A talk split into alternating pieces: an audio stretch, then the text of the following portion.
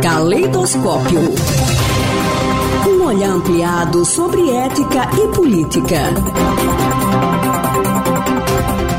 A coluna de hoje recebe o professor Antônio Carlos dos Santos, do Departamento de Filosofia da Universidade Federal de Sergipe. Pós-doutor pela Universidade de São Paulo, desenvolve pesquisas na área com ênfase em ética e filosofia política. Seja muito bem-vindo, professor. Qual é o tema da coluna de hoje? O tema da coluna de hoje é para responder uma pequena pergunta.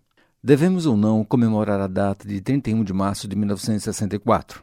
Ao longo das últimas semanas, seguimos uma verdadeira novela diária em torno de um dos temas mais polêmicos apresentado pelo presidente do país, ao determinar as Forças Armadas que comemorassem o dia 31 de março.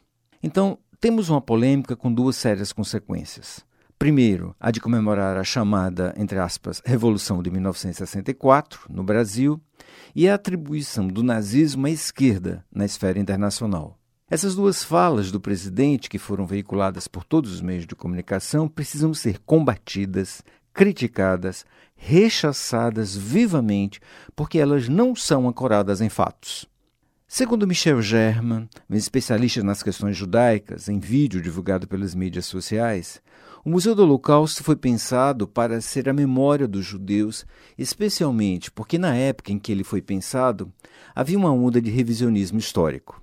Ou seja, naquele momento havia dúvidas se o número de mortos correspondia à realidade, se o número de campos de concentração teria sido menor e que, por fim, haveria dúvida da própria ideia de holocausto. Esses argumentos são formas de negar a história que fica conhecida como negacionismo ou revisionismo histórico. Se essas ideias parecem antigas desde o final da Segunda Guerra Mundial, há um aspecto inteiramente novo nessa nova onda do negacionismo: tratar o Holocausto a partir de agendas políticas contemporâneas locais.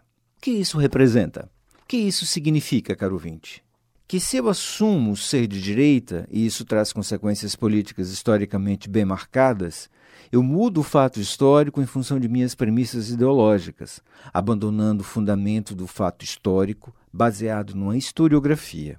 Isto significa dizer que todos os argumentos constituídos historicamente e embasados segundo os documentos e provas são abandonados em função de interesses políticos de cunho ideológico e subjetivo.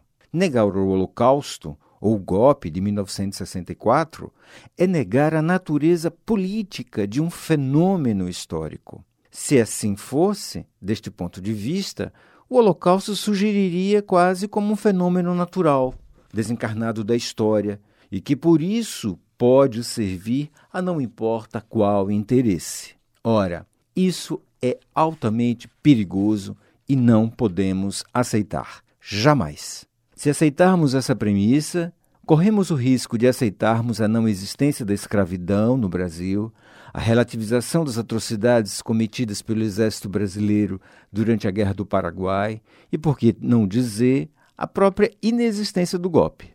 Ora, mas o ouvinte deve estar se perguntando qual a relação dessa fala do presidente sobre o nazismo e a do golpe de 1964 aqui no Brasil.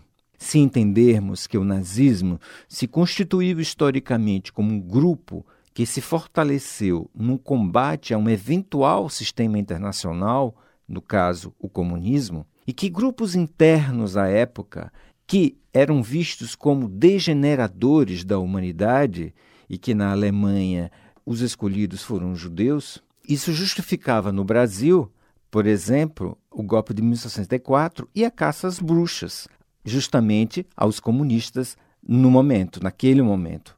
Encontramos aqui então a filiação desses dois episódios, filhos da mesma raiz.